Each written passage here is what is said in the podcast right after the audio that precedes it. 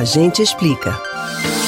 Rapidez, eficiência, redução de custos. Essas são algumas vantagens de escolher entre mediação e conciliação para resolver conflitos.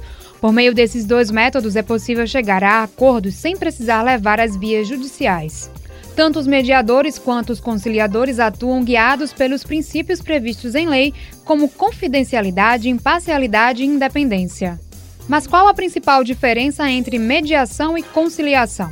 A diretora do Núcleo de Conciliação do Tribunal de Justiça de Pernambuco, Tassiana Chalegre, explica. A principal diferença entre a mediação e a conciliação é que na mediação se busca resgatar os laços afetivos. O, o mediador, ele atua como um facilitador. Ele tem o objetivo de recuperar o diálogo entre as partes e restabelecer aquela relação na mediação, as próprias partes buscam uma solução para o conflito. O mediador ele não interfere, ele só estimula para que seja restabelecido o diálogo e aí a partir daí as próprias partes construírem a solução do conflito. Esse é, é o ponto da mediação. Já a conciliação, ela é, ela tem uma, uma, prerrogativa assim mais objetiva. O, o, conciliador ele já pode, ele ir percebendo, né, uma oportunidade de apresentar propostas, ele pode junto às partes auxiliar nessa construção do acordo.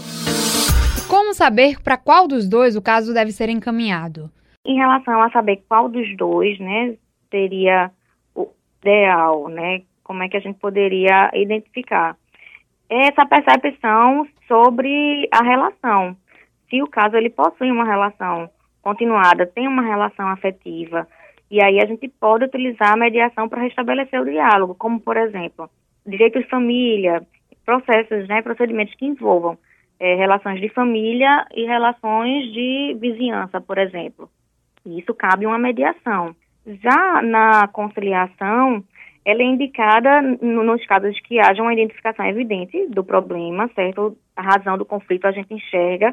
Não é a falta de comunicação entre as partes o motivo para não alcançarem um acordo, mas sim que, que elas duas não conseguem né, vislumbrar esse acordo. Elas precisam de uma interferência, de uma certa interferência, né?